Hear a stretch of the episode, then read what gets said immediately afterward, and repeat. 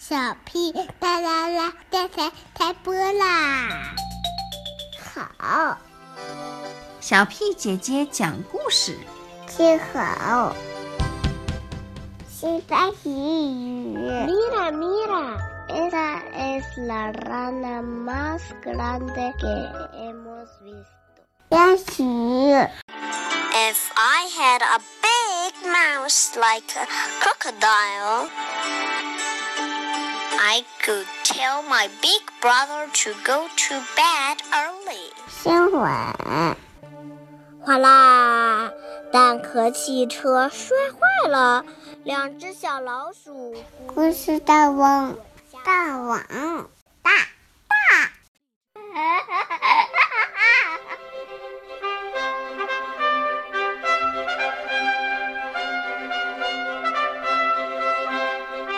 Hello everyone, I'm Ricky. Hola a todos, yo soy Ponyo y voy a contar un cuento.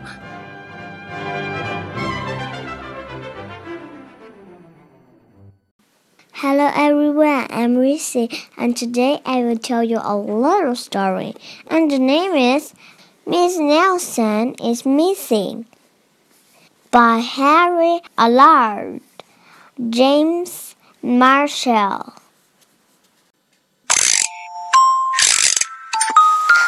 The kids in room 207 were misbehaving again. Spitballs stuck to the ceiling. Paper planes whizzed through the air. They were the worst behaved class in the whole school.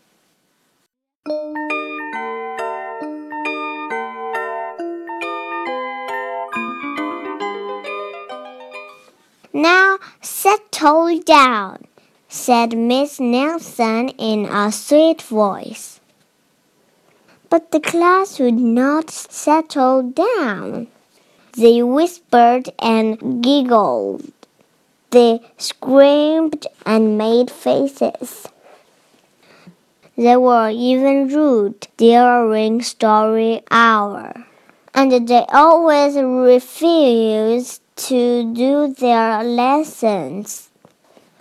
Something will have to be done, said Miss Nelson. The next morning, Miss Nelson did not come to school. Wow! yelled the kids. Now we can really act up. They began to make more speedboats and paper planes. Today, let's be just terrible, they said. Not so fast, hissed an unpleasant voice.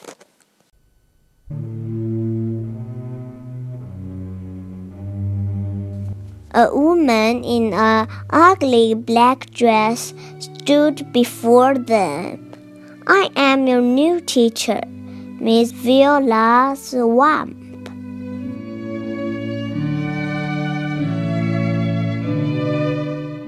And she raped the desk with her ruler.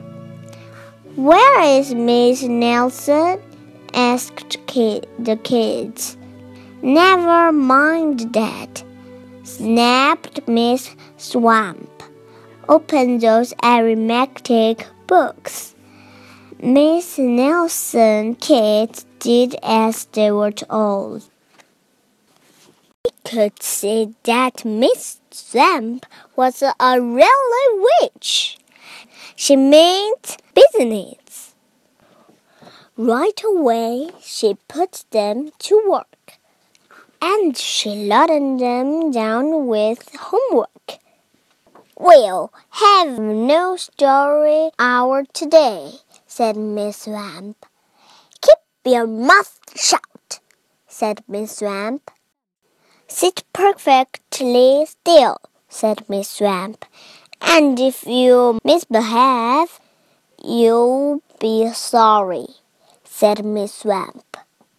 The kid in room 207 has never worked so hard.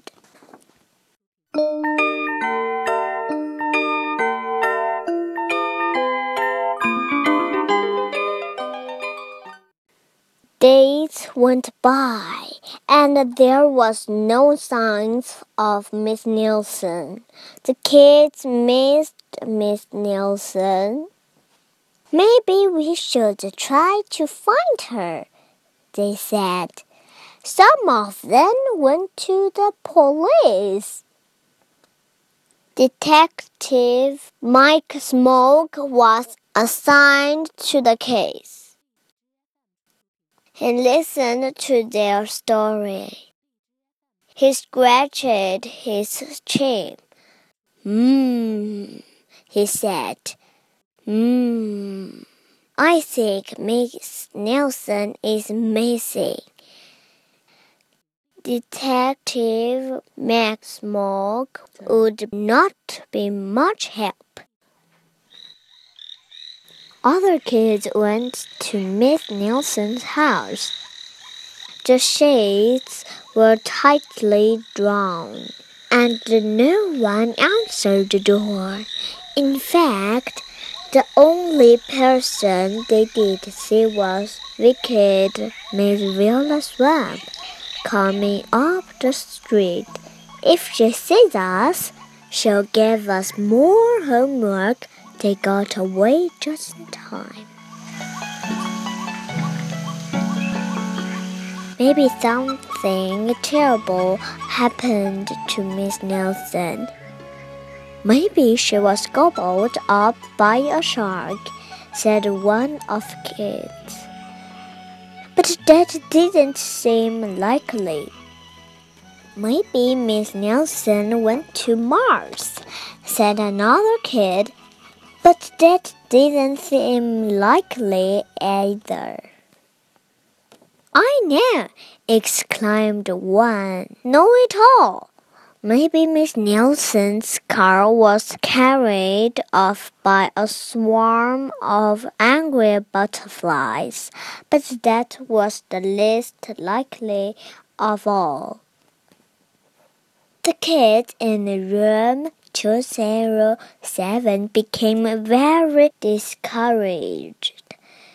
It seemed that Miss Nelson was never coming back, and they would be stuck with Miss Viola Swamp forever. They heard footsteps in the hall. Here comes the witch, they whispered. Hello, children. Someone said in a sweet voice. It was Miss Nelson.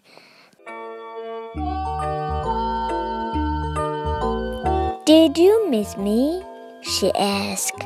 We certainly did, cried all the kids. Where were you? That's my little secret, said Miss Nelson. How about a story hour? Oh, yes, cried the kids. Miss Nelson noticed that during story hour no one was rude or silly. What brought about this lovely change? she asked. That's our little secret, said the kids.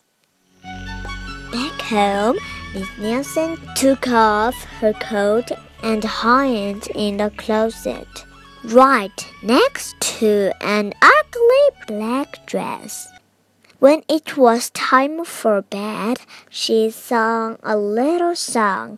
La la la la la. I'll never tell, she said to herself with a smile. Detective McSmogg is working on a new case. He is now looking for Miss Viola Swamp.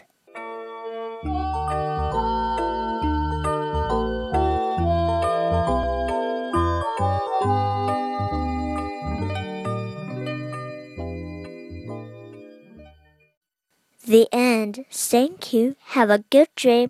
Do you know who is Miss Swamp?